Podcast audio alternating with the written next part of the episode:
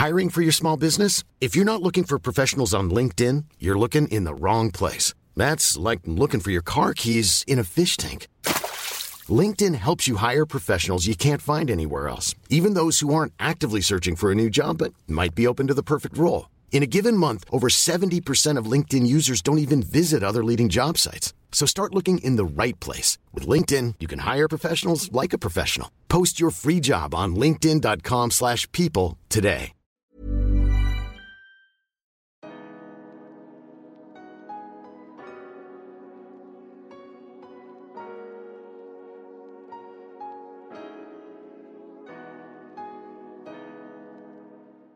Bonjour à tous et bienvenue dans mon podcast Merci Bisous. Je m'appelle Tristan et je suis très heureux de vous retrouver ici. Dans l'épisode d'aujourd'hui, j'aimerais aborder un sujet qui m'est venu à l'esprit suite à mon anniversaire, qui a eu lieu il y a quelques jours, et à l'occasion duquel j'ai souvent entendu une phrase qui m'a été répétée plusieurs années de suite, que j'avais du mal à comprendre, et que je comprends maintenant alors qu'on ne me l'a dit plus. Cette phrase c'est Profite, ce sont tes meilleures années. Avec le recul, c'est une phrase qui m'a fait réfléchir et j'ai envie de partager ça avec vous. Donc si ça vous dit, c'est parti. Bon alors déjà pour commencer par le début, on peut se demander qu'est-ce que ça représente, les meilleures années en question? Quand des personnes disent ça, à quoi font-elles référence? Pour ma part, je peux penser que ça part de l'adolescence et que ça se prolonge jusqu'au début de l'âge adulte, jusqu'au moment où on s'émancipe euh, réellement. Après, je vous laisse me dire vous ce que vous en pensez, mais moi, c'est l'idée que je m'en fais. Alors, si je devais donner une fourchette, je dirais que c'est entre 16 et 23 ans, peut-être, dans ces eaux-là. N'hésitez pas à me dire si vous pensez que c'est différent. Mais en tout cas, moi, c'est l'idée que je m'en fais. Je pense que dans la tête des personnes qui sont susceptibles de prononcer cette phrase, il y a des idées reçues, notamment le fait que, en étant dans cette tranche d'âge, on est forcément jeune et donc beau, donc également en forme, euh, en tout cas physiquement, qu'on est pris en charge, qu'on n'a pas de responsabilité, on n'a pas de loyer, on n'a pas de travail, on n'a pas de famille à charge, pas d'enfants, etc. Il y a aussi, je pense, l'idée reçue que tout le temps passé est passé avec des amis et que c'est différent du temps qu'on passe en tant qu'adulte avec des personnes qu'on n'aurait pas forcément envie de fréquenter mais dont on n'a pas le choix. Je pense notamment à, à des patrons, à des collègues, à de la belle famille par exemple. Il y a aussi le fait que dans cette période, on peut penser, on peut imaginer que les trois quarts du temps sont passés entre l'école et les loisirs. Donc ça laisse penser à une vie plutôt très simple et tranquille et, sans vraiment de problème. Et surtout une phrase qui est souvent liée à celle de dire euh, ce sont tes meilleures années, c'est aussi tu as encore toute la vie devant toi. Et je trouve que, au même titre que les autres euh, choses que je viens d'énoncer, ce sont des idées reçues sur cette période. Et j'aimerais, du coup, vous dire à quoi ressemblaient, moi, mes meilleures années, pour comparer et pour voir si c'est la réalité. Alors, à quoi ont ressemblé mes meilleures années à moi? Eh bien, j'étais jeune. oui, ça c'est indéniable et je pense que c'est le cas pour tout le monde. Entre 16 et 23 ans, on est jeune. Mais je faisais déjà plus vieux. J'ai jamais fait jeune, en réalité. pour euh, raconter une petite anecdote rapide, quand j'avais 14 ans, j'ai été allé au Louvre avec ma mère. La réceptionniste en face de moi refusait de croire que j'avais moins de 18 ans. Elle avait demandé à avoir ma carte d'identité. Elle croyait pas du tout quand ma mère lui disait que j'avais moins de 18 ans, alors que j'en avais 14. Et alors en ce qui concerne la beauté, j'étais vraiment pas beau. Euh, objectivement, c'est-à-dire j'avais plusieurs appareils dentaires, j'avais des élastiques, j'avais de l'acné. Ça c'est des choses qui ont duré jusqu'à la vingtaine minimum. Donc si on compte entre 16 et 23 ans, c'est plus de la moitié. J'étais déjà grand, plus grand que tout le monde, j'étais très mince, j'étais complexé par mon nez parce que j'avais deux, deux bosses dessus, euh, j'avais des poils, j'avais beaucoup beaucoup de complexes et j'étais pas du tout à l'aise dans mon corps et, et en tout cas je me voyais absolument pas comme beau. Et pour la dernière chose, est-ce que j'étais en forme physique? Oui, mais j'ai jamais vraiment fait de sport et enfin j'étais pas plus à l'époque que je ne le suis maintenant. Pour ce qui est d'être euh, prise en charge, encore une fois, oui, c'est vrai, j'étais prise en charge. Tout était fait pour moi, j'avais pas de facture à payer, j'avais pas de loyer, c'est vrai. Je vivais gratuitement chez ma mère, en quelque sorte. Mais ce que ça a engendré aussi, c'est que j'ai été, je me suis retrouvé paralysé dès que soudainement on m'a demandé de choisir. Par exemple, au niveau des études, j'ai eu beaucoup beaucoup de mal à prendre une décision, à choisir quelque chose parce que je ne savais pas ce que j'aimais, précisément parce que je pense que j'avais été tellement infantilisé que j'étais pas capable de choisir. Donc oui, on est pris en charge au niveau matériel, mais je trouve qu'il est faux de dire que on n'a pas de responsabilité en étant jeune, parce que par exemple, on nous demande de choisir notre avenir, on nous demande de choisir ce qu'on voudra faire pour le reste de notre vie à l'âge de 17 ans. Et personnellement, comme je l'ai dit, je, je savais pas quoi faire, j'avais aucune idée. Je me suis laissé porter tant que c'était possible. Donc dans les classes euh, générales, je me suis toujours arrangé pour rester dans le, le cursus euh, scolaire euh, classique. Mais quand j'ai dû choisir, c'est là que c'est devenu difficile. Je peux pas dire que j'étais pleinement satisfait ou heureux, bien au contraire. J'avais de, j'avais des mauvaises notes parce que je voulais rester dans le système classique qui, je pense maintenant avec le recul, ne me convenait pas, mais je ne savais pas quoi faire d'autre. Donc j'avais des mauvaises notes que je cachais parce que j'avais honte de pas réussir comme les autres et ça engendrait des conflits avec ma mère, simplement parce que c'était pas un cursus qui me correspondait et je pouvais pas arrêter parce que je savais pas quoi faire d'autre. Pendant cette période aussi, j'étais absolument pas indépendant. J'habitais dans, enfin, ma mère habitait dans une petite ville et donc j'habitais avec elle. J'avais pas le permis, j'étais isolé. Et un autre aspect de ça, c'est que j'avais aucune représentation queer, j'avais aucune représentation de personnes euh, homosexuelles, donc je me sentais euh, isolé et seul. Millions of people have lost weight with personalized plans from Noom, like Evan, who can't stand salads and still lost 50 pounds. Salads, generally, for most people, are the easy button, right? For me, that wasn't an option. I never really was a salad guy. That's just not who I am. But Noom worked for me. Get your personalized plan today at Noom.com. Real Noom user compensated to provide their story. In four weeks, the typical Noom user can expect to lose one to two pounds per week. Individual results may vary.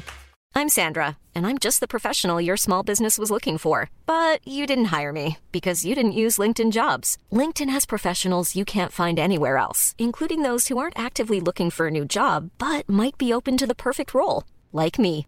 In a given month, over 70% of LinkedIn users don't visit other leading job sites. So if you're not looking on LinkedIn, you'll miss out on great candidates like Sandra. Start hiring professionals like a professional. Post your free job on linkedin.com/people today. En ce qui concerne l'idée suivante, qui dit qu'on passe tout son temps avec euh, des amis et à faire des choses euh, qui nous font plaisir en dehors de l'école, euh, je dirais que c'est le cas. Oui, en tout cas au début, à 14 ans, 15 ans, 16 ans, oui, je, je pense que c'est souvent comme ça la réalité. Moi, ma réalité, et je le vois maintenant avec le recul, sur le moment, j'avais pas le recul nécessaire, mais maintenant, je me rends compte que souvent, les camarades de classe à un certain âge, et puis même tout au long des études, sont vus comme des amis, alors qu'en réalité, ce sont des collègues. Ce sont les collègues de l'enfance. C'est-à-dire qu'on est un peu forcé de s'entendre avec eux, parce qu'on passe en réalité avec eux les trois quarts de notre temps, et si on s'entend pas, ben, ça devient l'enfer, partout, tout le temps. Moi, j'ai eu la chance d'avoir des amis, des vrais amis au collège, au lycée, et même après à la fac, etc. En revanche, j'ai jamais été une personne populaire. Et en ce qui concerne une vie faite de loisirs, j'ai fait du sport parce que ma mère voulait absolument que je fasse des activités. Je pense que c'est le cas de nombreux parents parce qu'on a peur que les enfants s'ennuient. Moi, du coup, j'ai fait pas mal d'activités différentes, notamment du sport. Ben, je me faisais bully, je me faisais un petit peu embêter par les personnes qui le faisaient avec moi. Et j'ai fait de la musique où au bout d'un moment, c'était devenu une corvée d'y aller parce que ça me plaisait plus, mais c'est une question d'habitude et encore une fois, je me laissais un peu faire alors je voulais pas arrêter, mais c'était pas quelque chose qui me plaisait. Honnêtement, pour résumer, je dirais que si c'était ça mes meilleures années, au secours.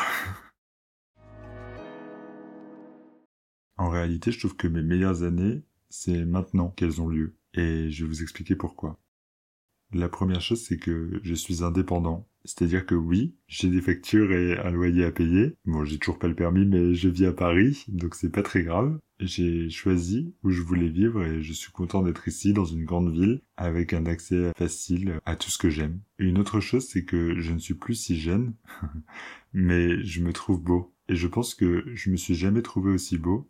Alors peut-être que je suis dans une désillusion totale et je pense qu'il y a un petit peu de ça, mais je pense aussi et surtout que j'ai appris à m'aimer et à me plaire. Et surtout, j'ai appris à me défaire du regard des autres et au fait de vouloir être comme les autres. Et ça, c'est un cheminement qui prend du temps et qui n'est pas instantané. Et je pense que rares sont les personnes qui ont fait ce cheminement sur eux-mêmes à l'âge de 16 ans. Et même à l'âge de 23 ans d'ailleurs. Donc j'ai des défauts physiques et j'en ai conscience, bien que parfois je passe des mois à les oublier. Et puis un jour je m'en rappelle, je me dis ah oui c'est vrai, j'ai les dents un peu tordues.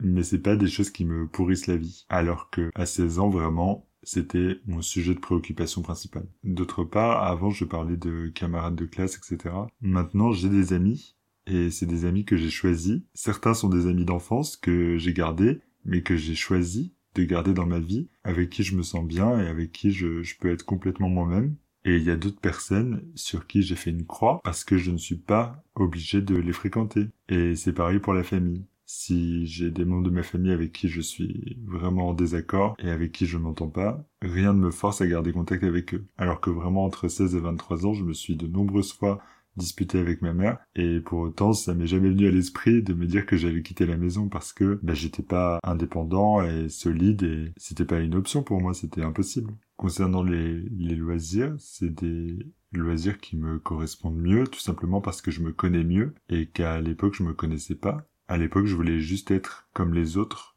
le plus possible être intégré c'était ça ma priorité et maintenant c'est plus le cas maintenant c'est faire des choses qui me font plaisir à moi au fur et à mesure que j'apprends à me connaître par exemple, j'ai décidé récemment de prendre des cours de chant et ça me fait extrêmement plaisir parce que je me suis rendu compte que c'était une chose que je me refusais de faire avant alors que j'en avais toujours eu envie et je le fais maintenant. À l'époque, je faisais du basket qui me correspondait pas du tout, que j'aimais pas du tout, mais comme j'étais grand, alors on me disait qu'il fallait que je fasse du basket. Donc j'ai fait du basket, mais j'aimais pas ça. Et je profite d'être à Paris pour visiter beaucoup de musées. Et j'adore ça, vraiment, j'adore apprendre, j'adore l'histoire, j'adore l'art, donc c'est vraiment des, des, choses qui me plaisent, alors qu'avant, si on me traînait au musée, vraiment c'était une corvée, juste parce que c'était pas ma priorité à ce moment-là, que j'étais focalisé sur autre chose, mais ça, je, encore une fois, je l'ai appris en grandissant en vieillissant. En réalité, dire cette phrase, ce sont tes meilleures années, ça sous-entend que c'est simple, mais c'est être, à mon sens, trop pragmatique et c'est nier tout l'aspect psychologique de cette période. C'est-à-dire que entre 16 et 23 ans, je pense pour la plupart des gens, le regard des autres est extrêmement important et le fait d'être inclus, c'est vraiment primordial et ça n'engendre pas de sentiments positifs ou agréables. Le fait d'être obsédé par le regard des autres, ça engendre des complexes, donc c'est vraiment négatif. Il n'y a pas de positif à vouloir être absolument parfait pour les autres. Cette phrase, en fait, ce sont tes meilleures années, c'est mettre une pression sur la personne à qui on l'a dit. En réalité, si je traduis, ça veut tout simplement dire profite maintenant, parce qu'après il sera trop tard. Et personnellement, je trouve qu'on peut choisir que les meilleures années de nos vies soient précisément et justement celles après cette période de construction personnelle, qui certes est faite de rêves, mais qui est aussi et surtout faite d'incertitudes. Hier, j'ai revu une amie de longue date avec qui je n'étais plus en contact depuis de nombreuses années. Donc on, s'est connus à un certain stade de nos vies et on s'est retrouvés là hier. Clairement, avec le recul, on s'est tous les deux rendu compte qu'on avait encore des choses à régler à ce moment-là. On devait encore forger nos personnalités et qu'on n'était pas encore pleinement nous-mêmes et surtout on n'était pas du tout en accord avec nous-mêmes. Et maintenant on remarque chacun de notre côté qu'on est plus serein on a choisi des vies qui sont vraiment différentes, mais qui nous correspondent à chacun. En réalité, et pour conclure, je dirais que quand on se connaît mieux, on s'entoure mieux et on se sent plus libre de choisir. Et tout ça, c'est des choses qui viennent en grandissant, en vieillissant. Pour cette raison, et pour la première fois depuis longtemps, je peux dire que j'étais content de fêter mon anniversaire, et on me l'a pas dit, et pour autant c'est la première fois que si on m'avait dit ce sont tes meilleures années, Honnêtement, je l'aurais cru. Voilà, c'était un épisode plus court que d'habitude, mais c'était une réflexion que je me suis faite et que j'avais envie de partager avec vous. Et surtout, j'ai hâte d'avoir vos retours et que vous me disiez ce que vous en pensez, si on vous a déjà dit cette phrase, et comment ça a résonné en vous parce que là j'ai parlé de moi et j'ai fait des généralités mais je sais pas vraiment ce qu'il en est. J'en ai pas vraiment parlé autour de moi. Donc vraiment n'hésitez pas à me dire. Encore une fois mes réseaux sont listés dans la description du podcast. Peu importe sur quelle plateforme vous m'écoutez. N'hésitez pas à m'écrire, à m'envoyer un message. Je serais très curieux d'avoir vos retours. En tout cas, encore une fois, je vous remercie beaucoup, beaucoup de m'avoir écouté. Je vous dis à la semaine prochaine. Et d'ici là, prenez soin de vous. À bientôt. Merci. Bisous.